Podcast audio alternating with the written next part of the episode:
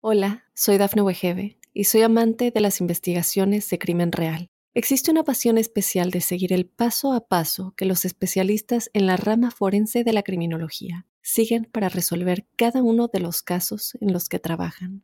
Si tú, como yo, eres una de las personas que encuentran fascinante escuchar este tipo de investigaciones, te invito a escuchar el podcast Trazos Criminales con la experta en perfilación criminal, Laura Quiñones Orquiza, en tu plataforma de audio favorita.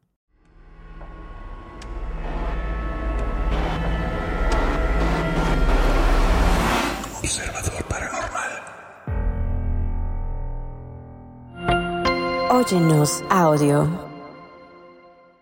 Advertencia.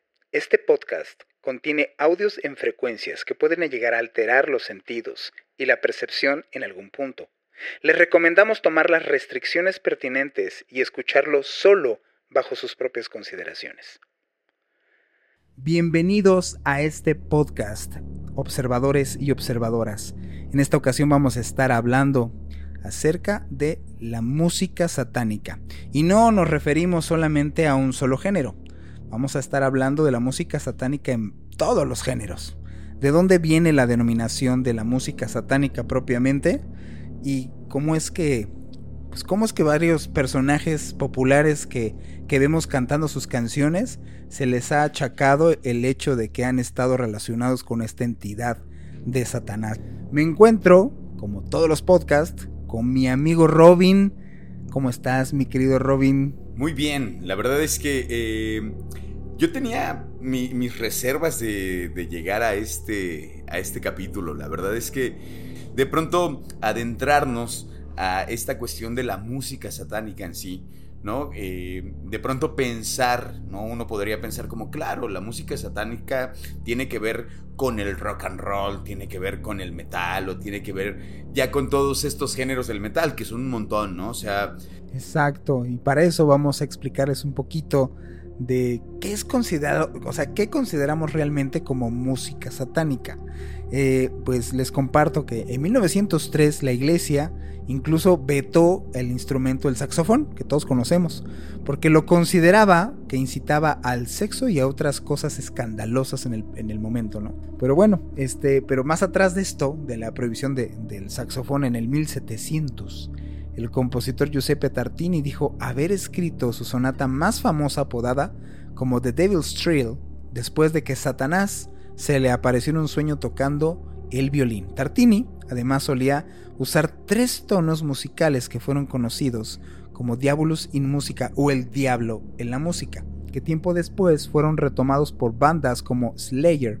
Por supuesto, o sea, esta cuestión del tritono del diablo es una figura musical que consiste en una distancia de los tres tonos completos o seis semitonos entre dos notas musicales. A ver, para explicarlo un poquito mejor, en la teoría musical tradicional, el tritono se considera una disonancia y se le ha dado un nombre desagradable como el diabolus en música o el diablo en la música, como lo comentabas, ¿no? O sea, así es. Eh, históricamente, el tritono se ha asociado con la música religiosa y se ha considerado una señal de mal augurio. Hoy en día el tritono se utiliza con frecuencia en la música popular, no lo que platicábamos. Especialmente sí en el heavy metal, el rock y otros eh, géneros de música extrema.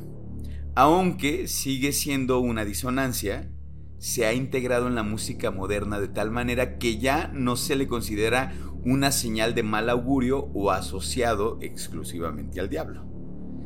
El término música del diablo no se refiere a un género de música específico, sino que se ha utilizado en diferentes contextos para describir diferentes tipos de música.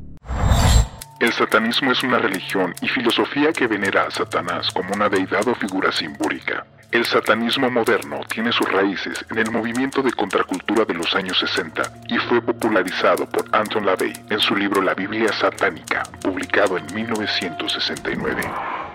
Así es.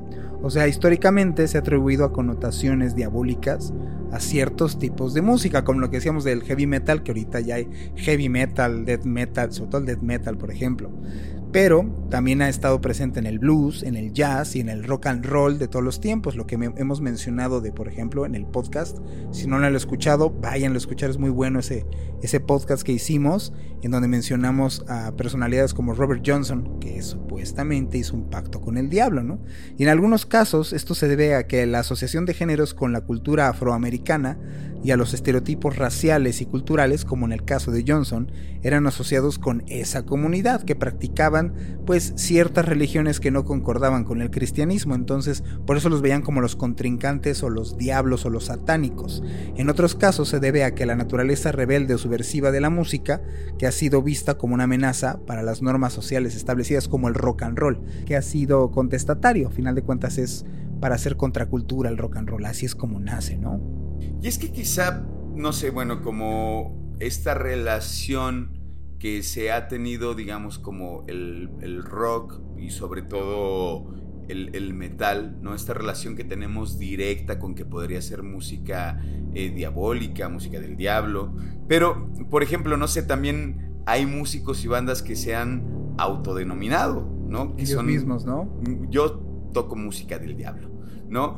Y, e inclusive han incorporado imágenes o, símbolos relacionados con, el diablo en su música y presentaciones en vivo. Sí, no, claro, sí, sí, sí. Mira, yo recuerdo un concierto que fui hace muchos años y este y en este en este concierto de los Rolling Stones cuando tocan la de Simpatía por el Diablo inflan un diablo gigante así como en los Simpson y entonces sí, o sea, sí casi casi parece una evidente adoración al casi casi voltean y dicen gracias mi, querido, este, mi querido Cuernos Rojos por el concierto, ¿no? O sea, sí lo hacen, parece la verdad hasta tributo. Sí, claro, claro, y no sé, ahí yo creo que hay una gran pregunta que nos podríamos hacer. ¿Qué tanto es una especie de adoración o como simplemente podría ser una, una expresión artística, ¿no? Es que, mira, yo creo que hay muchos que rayan en que hace, obviamente es vendible. O sea, hay muchos que es campaña, hay muchos que es, es como decir, ah, mira, esto vende, vende de que soy malo. O sea, es como todo el contexto que se vende de alguna idea. Entonces, es muy raro. Ahorita ya está más aperturado esto, pero como este tipo de música cuando nace, con, con todo el, heavy metal tal cual considerado con Black Sabbath, pues es, nace de ese rollo contestatario después de la guerra, del, muy relacionado con el ocultismo. Entonces el primero que decía, oigan, ah, no sé, a mí me gusta el rock, pero yo quiero vestirme de rosa, pues era una época en la cual, ¿cómo no? No era posible, no pertenecías a esa cultura si tantito te salías de, pues de ese campo medible. Entonces siento que muchos eran, la verdad, pose. Y que justamente a lo que igual y, trataba de llegar era eso, como en ese sentido es como de, bueno, solamente es parte del espectáculo. No es que estuvieran haciendo una adoración en el concierto. ¿O sí? es que es eso, o sea, la verdad te dejaba... Yo tenía, yo estaba muy, muy chamaco, yo tendría unos 14 años más o menos. Y cuando fui, sí me impactó de que no nomás era un inflable del diablo, el inflable del diablo estaba en medio, pero al lado tenía como un bebé medio deforme y el otro tenía como un gato sonriente como el de Alicia de las Paredes de las Maravillas. Para esa rola inflan esas monstruotes y los, los como el staff los, em, los movía como para que bailaran con la rola. Entonces sí se veía muy impresionante un inflable de 20 metros bailando simpatía por el diablo a la hora de que tocaban estos cuates, ¿no? Pensemos en un concierto. ¿No? Hay un manager y hay gente que está detrás haciendo todo un espectáculo. Planeando el espectáculo. Planeando el espectáculo. Hay un director. Y que entra en esa parte de esto me va a vender muy bien y que puede ir junto con que es la expresión artística del grupo. O sea, no necesariamente toda esa faramaya, ¿no? O sea, o todo ese espectáculo tiene que entrar forzosamente con que son eh, cultos hacia, hacia Satanás. Yo creo que existen estos músicos que son parte de una industria y que están siendo un producto y que como los luchadores también, ¿no? Por ejemplo, ¿no? Llegan a su casa, se quitan la máscara y ya, bueno, son una persona, ¿no? Y digo, no sé, así me imagino. Sí. Pero yo sí creo que existen otros tantos. Sí, que están muy locos. Que sí están siendo parte de buscar una, una especie así de adoración, que igual, no sé, pienso como Robert Johnson, que en ese sentido sí tiene una deuda, ¿no? Inclusive con, con el diablo, y que parte de su música eh, la tuvo que regalar hacia él para que dejara como una especie de legado. Y decir, ok, me vendiste tu alma, pero tú también tienes que hacer tu chamba. ¿No? Entonces, en ese sentido es como de, no puedes, no puedes dejar de hacerlo. Eh, y, no vas a hacer como toda, todo este espectáculo tan grande, sino nada más hazme unas cuantas canciones que hablen de mí y que no se olviden de mí y entonces que sí me adoren, porque ese era nuestro pacto, ¿no? El pacto es tú quieres ser el más famoso, ok, hagamos una canción que hable de cómo tienen que adorarme y de cómo no me van a olvidar y de cómo por las noches me vas a extrañar y siempre voy a estar contigo. A mí, a mí, no sé, como que lo que me da vueltas en la cabeza es pensar cuál puede ser la media entre ser un producto, finalmente, un producto, y cuando quizás sí te puedas convertir en un adorador. Porque no sé, pienso en el concierto que fuiste a ver. Y si hay canciones que podrían ser muy parte de una adoración muy directa a, este, al diablo, ¿no? De todo el concierto, como que se esmeró en esa canción tan particular y ya todo lo demás ya no. Bueno, pues un poco ese es el contexto de la música satánica a mí sí me interesa saber, digamos, como cuáles podrían ser las canciones que, digamos, alrededor de, la, música, sobre todo del rock, que justamente yo creo que es la que mucho más se ha analizado, eh, que tiene adoraciones o que tiene mensajes subliminales, pues definitivamente el, el género del rock pues no se iba a salvar, ¿no? Y todos los subgéneros que existen detrás del rock. Bueno, pues nada, yo creo que hacemos un primer corte, no sé qué te parezca, Juan. Sí, vamos a un primer corte y regresamos con la lista de las canciones más populares del día. Hola, soy Dafne Wegebe y soy amante de las investigaciones de crimen real. Existe una pasión especial de seguir el paso a paso que los especialistas en la rama forense de la criminología siguen para resolver cada uno de los casos en los que trabajan. Si tú como yo, eres una de las personas que encuentran fascinante escuchar este tipo de investigaciones, te invito a escuchar el podcast Trazos Criminales con la experta en perfilación criminal, Laura Quiñones Orquiza, en tu plataforma de audio favorita. Algunos artistas del heavy metal y el rock han sido acusados de incluir mensajes satánicos en sus canciones y se han argumentado que el contenido de sus letras fomenta la adoración al diablo y el culto al mal. Sin embargo, la mayoría de los músicos han negado estas acusaciones y han afirmado que su música simplemente refleja sus propias creencias personales o su deseo de explorar temas controvertidos. Observadores y observadoras, vamos a una lista que hemos preparado para ustedes en donde mencionamos las canciones que nosotros creemos que supuestamente son las más satánicas. Las estadísticas las tomamos mayormente de esta revista llamada Rolling Stone, en donde, por eso van a ver que la lista es más bien de rock, como se le asocia este género con el satanismo, pero también está esta misma lista reflejado en otras fuentes.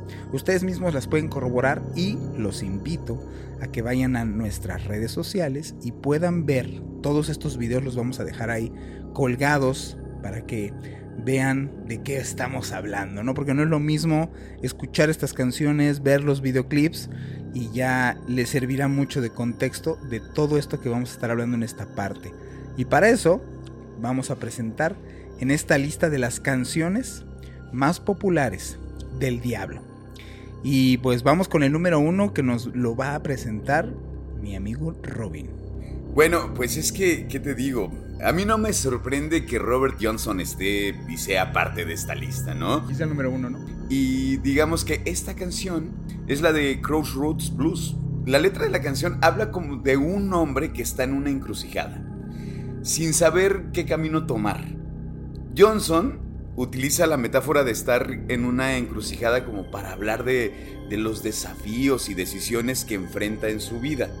Y la dificultad de encontrarse, encontrar como ese camino hacia el éxito o a la felicidad, ¿no? La canción también tiene como una especie de tono espiritual con referencias a la religión y la creencia en la existencia del diablo.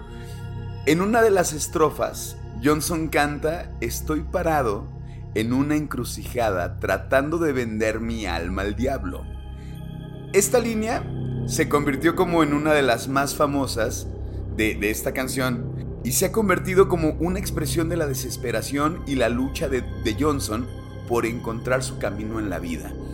Aunque si recordamos la historia de Johnson, digo, ahí quien, eh, los invitamos a que vayan a revisar esa parte donde nos extendemos con la vida de, de, Robert Johnson y este pacto que hace con el diablo. A mí me suena más que esta canción habla de ese momento donde Johnson va a ese cruce a, venderle su alma al diablo. Bueno, pues ahí el primero de la lista. El segundo, ¿quién es Juan? El segundo de la lista es Simpatía por el Diablo, Sympathy for the Devil de los Rolling Stones. En esta canción, eh, Mick Jagger canta desde la perspectiva del diablo. Es muy curioso cómo da esta como visión, como carta de presentación, como si estuviéramos conociéndolo y él se presenta, ¿no? Y describe su papel en la historia y la cultura humana. De hecho, en cada verso de la canción presenta una situación histórica o cultural eh, diferente a la que el diablo supuestamente ha estado presente. De hecho, menciona desde Jesús, de, estuve yo cuando Jesús dudó, tuvo ese momento de duda y dolor en la cruz, y hasta pasa por la Revolución Francesa y el asesinato de los hermanos Kennedy, ¿no? Hace hincapié en esto de que yo estuve en el asesinato de los Kennedy. La canción sugiere que el diablo ha estado presente en momentos clave de la historia humana, impulsando y manipulando los eventos para su propia satisfacción. O sea, es una carta de presentación del diablo esta canción, en donde narra en los puntos importantes que podemos culturalmente como o muy fácilmente ubicar de que, ah, mira, pues digo, la crucifixión de Jesús, la Segunda Guerra Mundial, cosas así en donde supuestamente esta entidad ha estado presente jugando este papel de, pues digámoslo así, de, de corrupto, de embaucador. El título de la canción de, de Simpatía por el Diablo sugiere que Jagger está pidiendo comprensión o empatía para, pues, para el diablo y su papel en el mundo, ¿no? Sea, de, pues mira, es malo, pero pues, a final de cuentas es, es, malo, es malo, pero es parte de casi casi de nuestra cultura, ¿no? De nuestra manera de ser, de nuestra naturaleza humana. La canción ha sido interpretada de diversas maneras, desde una crítica eh, al mal humor en el mundo hasta la exploración de la naturaleza humana y la lucha entre el bien y el mal. Esta canción ha sido, híjole, pues por, muchos artistas han hecho cover de estos. Eh, uno de los, de los datos curiosos es que esta canción fue la última que, que hicieron Guns N' Roses en su primer separación, cuando se se desintegran Guns N' Roses. Su última canción que, es, bueno, que, tocan es Simpatía por el Diablo. Hay una versión de Guns N' Roses en donde eh, es para el soundtrack de una película que se llama Entrevista con el vampiro. Sin embargo, la canción sigue siendo un clásico del rock que conocemos, ha sido elogiada por su complejidad este, lírica y, musical. Pero pues bueno, cuéntanos cuál es la siguiente de esta lista. La siguiente es Stairway to Heaven de Led Zeppelin. La canción comienza como con una introducción acústica y se construye gradualmente en una pieza más compleja y eléctrica. Eh, la letra de la canción es poética y simbólica, con imágenes que sugieren la búsqueda de la espiritualidad y la conexión con lo divino. La canción incluye referencias a una dama que sabe todo lo que brilla es oro y escaleras para el cielo.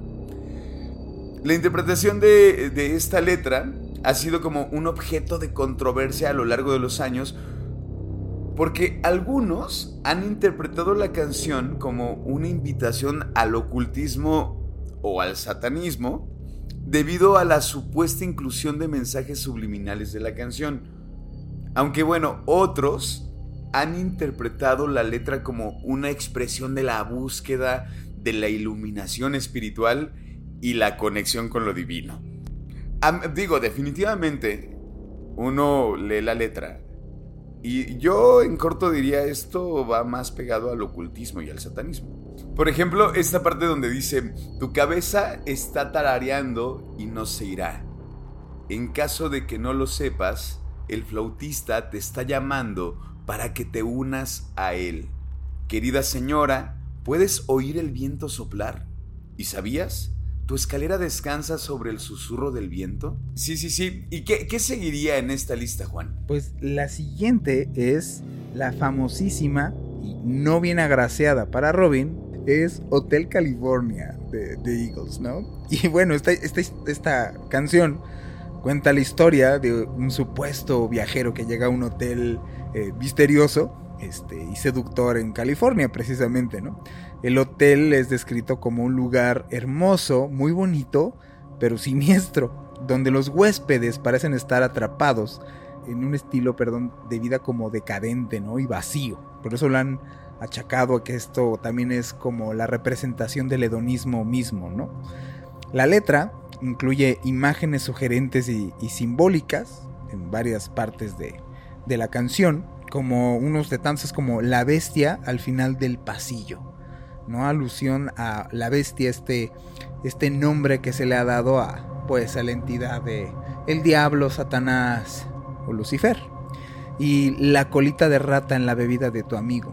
Cosas por el estilo que están muy raras y simbólicas. La canción ha sido interpretada de diversas maneras, desde una crítica al estilo hedonista, como les decía, de los años 70, en donde en los años 70 les recuerdo que estaba en pleno apogeo estos bares, estos lugares de, diversión, el, pleno estilo de Andy Warhol, ¿no?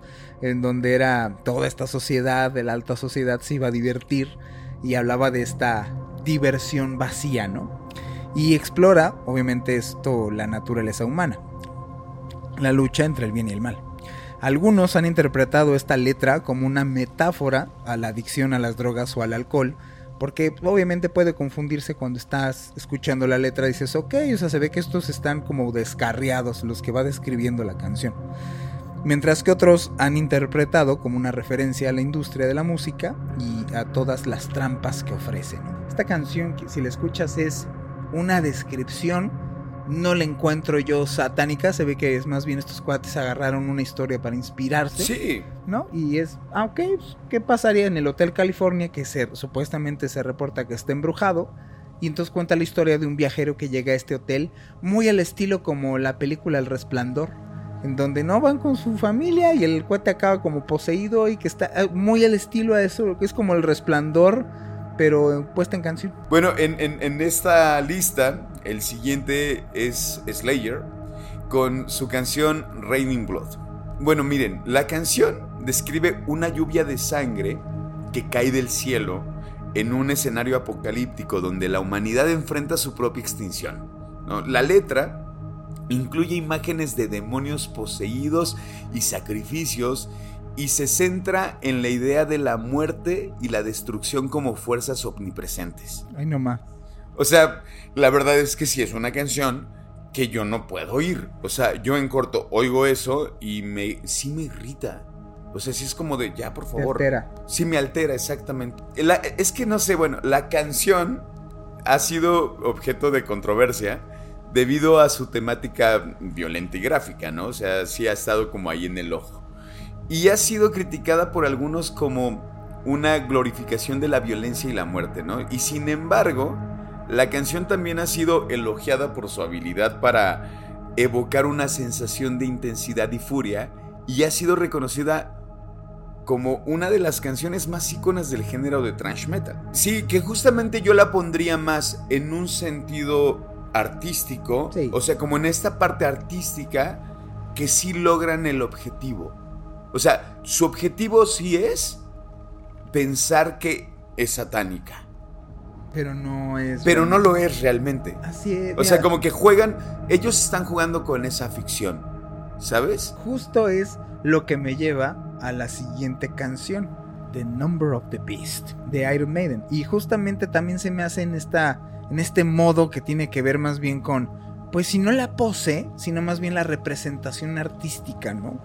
Porque esta canción está basada en la idea de el número de la bestia, el mentado 666. La letra describe la pesadilla de un hombre que es perseguido por sus demonios y es tentado por el diablo en sus sueños. En la descriptiva de esta canción, el hombre se encuentra en una encrucijada. No como la de Robert Johnson, sino en una encrucijada de decir, ok, ¿qué es lo que hago? ¿Me dejo seducir por el diablo o lucho contra eso, no? Entonces trata de decidir entre el bien y el mal, mientras que la presencia del diablo en sus sueños, pues lo está acechando todo el tiempo. La canción incluye imágenes de monstruos, de fuego, de condenación, ya saben, así bien apocalíptico total, ¿no? O sea, hace una descriptiva, casi casi el infierno de Constantine se queda cortito. Y sugiere que la idea del mal está más presente en todas partes y que la lucha contra él es constante, por eso es a través de sus sueños. La canción ha sido objeto de controversia debido a su temática. Algunos han acusado a la banda Iron Maiden de promover el satanismo a través de sus canciones como esta y la adoración al diablo. La banda ha insistido que la canción no tiene ninguna connotación religiosa, no, no tiene esa finalidad más que fue escrita simplemente como una obra de ficción, que es, es válida, pues es que está Freddy Krueger, pues, o sea, en esta parte entiendo que es, obviamente, mercadológicamente hablando, es muy bien pensado y tiene una finalidad muy concreta. Pero ¿qué pasa cuando te pasas del otro lado? Cuando tienes una banda, que por eso está en esta lista, que realmente quiere como vivir esta parte, ¿no? Que realmente se compra esta idea de no solamente voy a parecer malo, sino que sí verdaderamente voy a ser malo y voy a hacer todo lo posible para que entonces mi banda sea parte de un pues un show interno muy maquiavélico para eso reflejarlo en sus canciones, ¿no? Que es la siguiente en la lista. Bueno, la banda es Mayhem. Y la canción es The Mysteries Dom Satanas. La letra de esta canción es oscura y misteriosa y gira en torno a la adoración del diablo y la muerte. La letra se compone de varias estrofas que hablan de la ascensión del diablo al trono y de su control sobre el mundo. También describe rituales satánicos y sacrificios y sugiere la idea de que el poder del diablo es más fuerte que el de cualquier dios. La canción ha sido objeto de controversia debido a su temática satánica y sus letras explícitas. Esto es sobre la canción. A mí lo que me parece más fuerte es lo que hay detrás de la banda. La banda se funda en 1984 por el bajista John Necrobutcher Stuberrot. ¿Qué Necrobutcher qué dijimos que era? Eh, Necrobutcher es como el acrónimo de el carnicero de la muerte. Bueno, entonces esta alineación está el bajista John Necrobutcher Stuberroot, el bajista Hetil Mannheim, el baterista Hetil Mannheim y el guitarrista Austin Euronomus Hasset. Pero el grupo sufrió varios cambios en su formación debido a la muerte y encarcelamiento de algunos de sus miembros. En 1991, el vocalista Dead, quien solía cortarse con cristales en los conciertos y se rumoreaba por ahí que entraba al panteón y enterraba sus ropas como para que esto se llenara, ¿no? De, de muerte, por así decirlo. Se dice que no solamente enterraba sus ropas, sino que él se enterraba también. Se dice también que siempre cargaba con una bolsa con un cuervo muerto al cual solía oler antes de cada concierto para sentir el hedor de la muerte.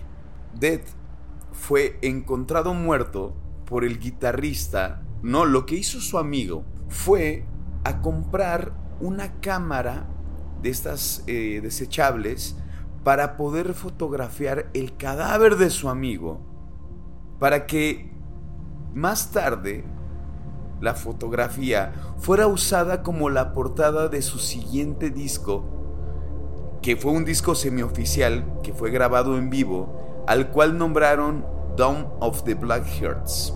La caída de los corazones negros. El cuerpo lo encontraron así, con las muñecas rajadas y un tiro de escopeta en la cabeza. En 1993, el mismo guitarrista, este que tomó la fotografía, lo asesina el bajista, que ya no es el mismo bajista de, con el que empezaron, era otro, ya vieron que sufrió cambios, evidentemente sufre cambios la banda, y hay otro bajista que se llama Bark Vikernes, y este bajista mata al guitarro que toma la fotografía. Por esto también se tiene que disolver el grupo. No solo lo culpan de que mató a 20 puñaladas a este cuate, sino que también es acusado de hacer vandalismo, de quemar iglesias. De hecho, una de las portadas de la banda es una iglesia quemada que él mismo le prende fuego. Pero bueno, nos tendremos que ir al siguiente, al, siguiente segmento, la tercera parte de nuestro podcast, que tenemos una gran sorpresa. Hola, soy Dafne Wegebe y soy amante de las investigaciones de crimen real. Existe una pasión especial de seguir el paso a paso que los especialistas en la rama forense de la criminología siguen para resolver cada uno de los casos en los que trabajan. Si tú como yo, ¿eres una de las personas que encuentran fascinante escuchar este tipo de investigaciones? Te invito a escuchar el podcast Trazos Criminales con la experta en perfilación criminal, Laura Quiñones Orquiza, en tu plataforma de audio favorita. Algunas bandas conocidas por promover mensajes satánicos y ocultistas son Behemoth, Black Sabbath, Slayer, Ghost, Venom o Guaitán. Pero hay canciones que han sido interpretadas como mensajes sutiles de pactos y adoración a entidades oscuras que no se relacionan con estilos de música del heavy metal. Estamos de vuelta en esta última parte de este programa, este podcast que lo titulamos Música Satánica. Y esta última parte, como se los había dicho, eh, queridas y queridos observadoras y observadores. Yo la verdad estoy muy contento porque esta sorpresa me, me gusta. A mí también me tomó de sorpresa. Y hablábamos de la primer lista, ¿no? Esta lista que la pudimos sacar de los Rolling Stones. Y de, bueno, de la revista de Rolling Stones y descubrir que no solamente, bueno, en esa primera parte vimos que todo estaba enfocado al rock o al heavy metal y demás, pero esta selección que el buen Juan nos hizo de lo que para él serían las canciones más satánicas. Pues mira, de, primera instancia, este, bueno, antes, antes de empezar de lleno esta lista, ¿de dónde saqué esta selección? En esta me basé más bien en las opiniones y en el discernimiento que he tenido con amigos que están metidos en este rollo del satanismo, del luciferismo a profundidad. A la audiencia que nos escucha, pues no, aquí no van a estar las canciones, van a estar, mi selección va a estar ahí dentro de, de nuestras publicaciones, tanto en Facebook, en Instagram, en las redes sociales. Y pues obviamente lo único que les pido es discreción, esto solamente es un punto de vista, es una opinión, no es que sea a rajatabla, no es que si ya escuchaste esto es que te va a poseer el diablo, o que si incluso esto es una canción que, porque realmente son canciones que puedes llegar a dedicar a tu pareja, ¿no? Entonces, justo porque arrancamos con esta primera canción, que es la de Olivia Newton-John, y la canción es Magic. Olivia Newton-John es esta actriz, les recuerdo, que sale con John Travolta en la película de Vaselina. Ella hizo una carrera fructífera después eh, como solista, como cantante, en los 80s y parte de los 90s. Y este es uno de los sencillos que pegó durísimo en los 80s. Si las personas tienen la oportunidad de, estar escuchando nuestro podcast y después de esto de escuchar nuestro podcast, le ponerles un poquito de atención a lo que está diciendo esta canción, que es lo que le pasó en ese caso a Robin cuando se le enseñé, te das cuenta que realmente no está hablando de un amor a pareja, está hablando más bien un aspecto de una entidad. Incluso la música, si la escuchan, usa levemente, muy sutilmente, esta triada del diablo. No en esta disonancia tan exagerada como hace Slayer en Raining Blood, pero sí tiene una disonancia bastante marcada, sobre todo al inicio. Al inicio tiene esta, esta esta triada muy marcada para empezar la canción. Después entra una melódica más armoniosa, pero de inicio sí tiene esta disonancia bien marcada. Entonces, no sé si nos puedes leer poquito de esta canción, mi Rubén. Por supuesto, bueno, la canción es magia, ¿no? Luego dice, ven, toma mi mano, deberías conocerme, siempre he estado en tu mente, sabes que seré amable, te estaré guiando. Tienes que creer que somos mágicos, nada puede interponerse en nuestro camino. Tienes que creer que somos mágicos, no dejes que tu puntería se desvíe nunca. Si todas tus esperanzas sobreviven, llegará tu destino, daré vida a todos tus sueños para ti. Y luego hay otra partecita que dice, en cada vuelta estaré cerca de ti. Vendré cuando me llames, te atraparé cuando caigas, te estaré guiando. Hay otra parte que me parece también como, no sé, eh, como un poco tétrica desde donde estoy, estás en casa libre. Los planetas se alinean tan raramente. Hay promesa en el aire y te estoy guiando. En, la categoría que pondría esta canción es la más importante que es satánica y que no tiene nada que ver en cuanto ni el artista, ni el género, ni todo lo que se tiene de preconcepción de la música satánica. Yo por eso lo puse en primer lugar, porque hay letras más interesantes, más densas, pero esta en particular lo que me llama la atención es que está tan escondido el mensaje muy bien, finamente, que ni, ni, es más, puedo asegurar que muchas personas que nos están en este momento escuchando nuestro podcast empiezan a darle como esta connotación distinta a esta canción de Olivia Newton-John. Es más, jamás hubieran pensado que Olivia Newton-John tuviera una canción de este tipo, ¿no? Vamos con el segundo. El ¿Cómo segundo lugar, por favor, dinos cuál es, mi querido Robin.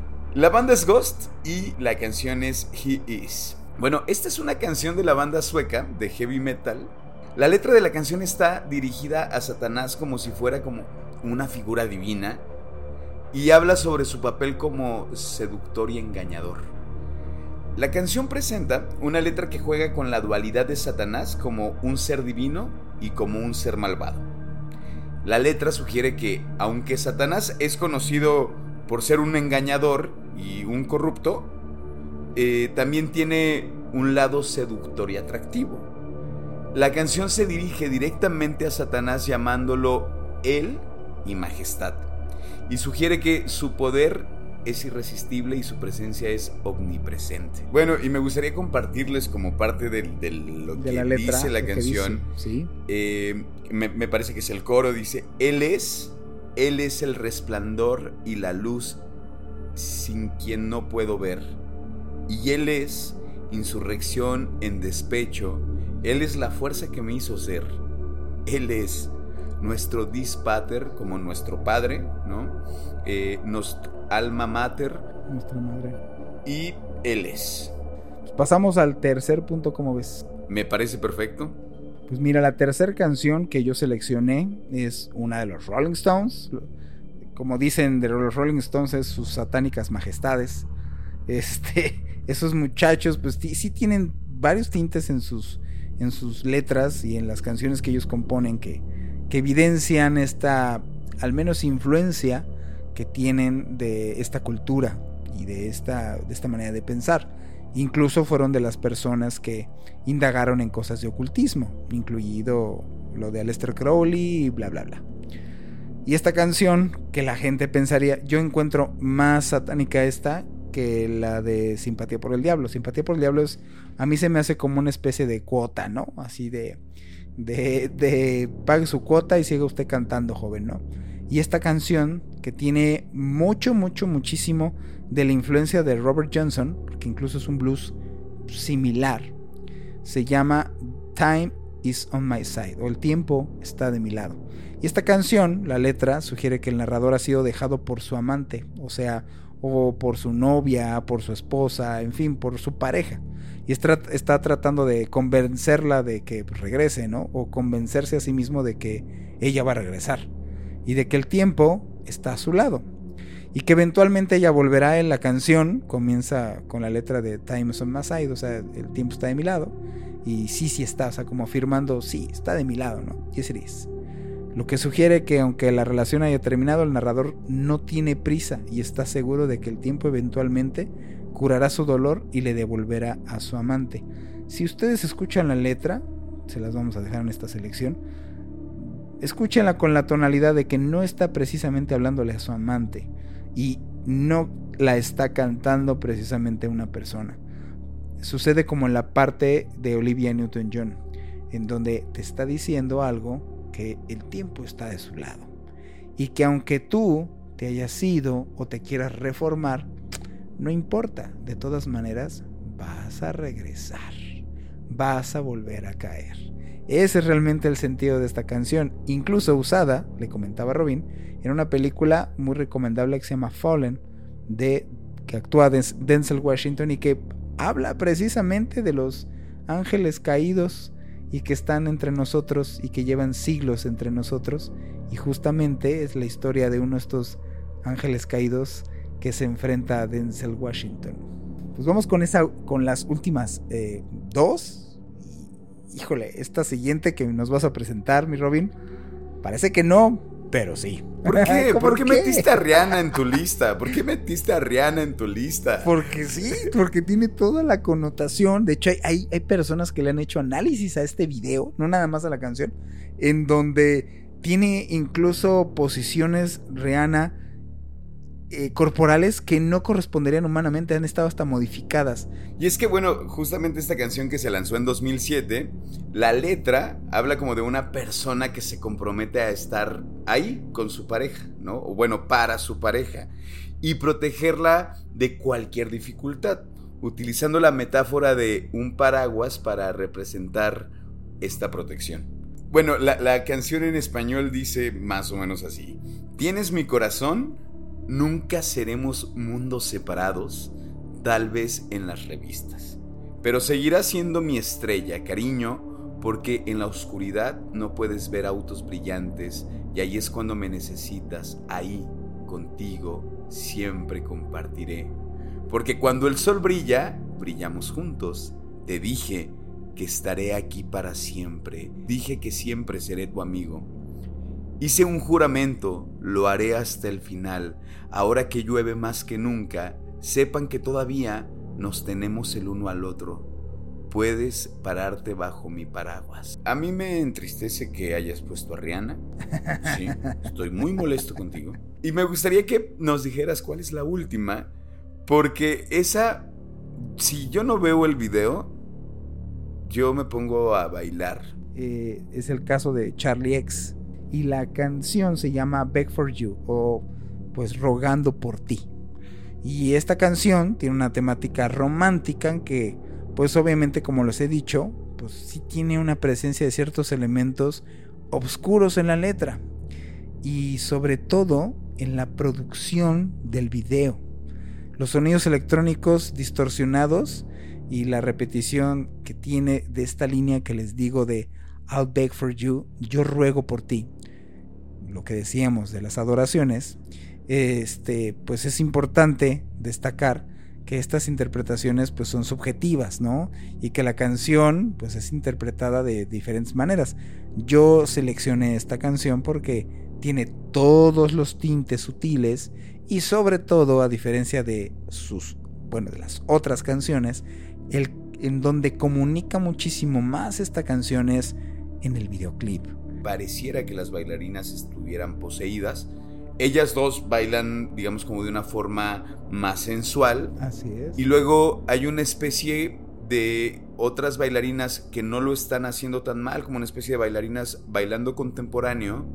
Pero luego, un poquito más al fondo, se alcanzan a ver unas bailarinas que están bailando muy extraño como en una especie de posesión, es muy raro, es muy extraño. Y luego la figura. Y luego hay una, hay un, están las puras mujeres de rojo y hay un hombre, porque sí, o sea, sí tiene, es un cuerpo de hombre con una especie de máscara con cuernos.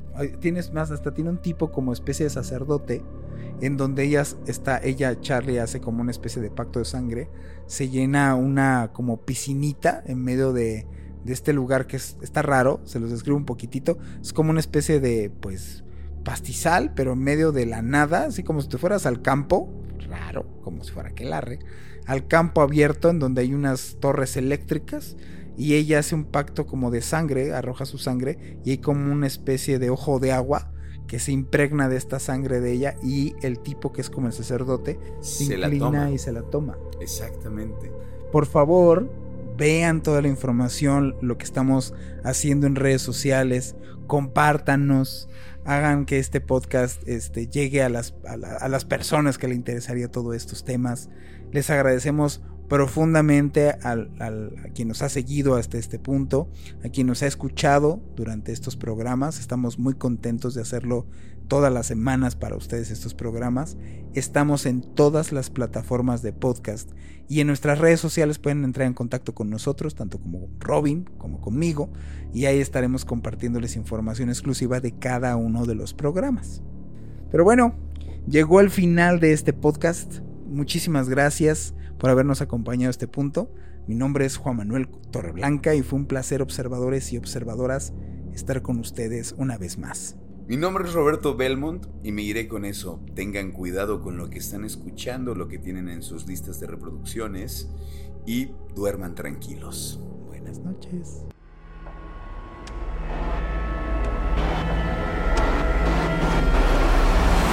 Observador Paranormal. Óyenos audio. Hola, soy Dafne Wegebe y soy amante de las investigaciones de crimen real. Existe una pasión especial de seguir el paso a paso que los especialistas en la rama forense de la criminología siguen para resolver cada uno de los casos en los que trabajan.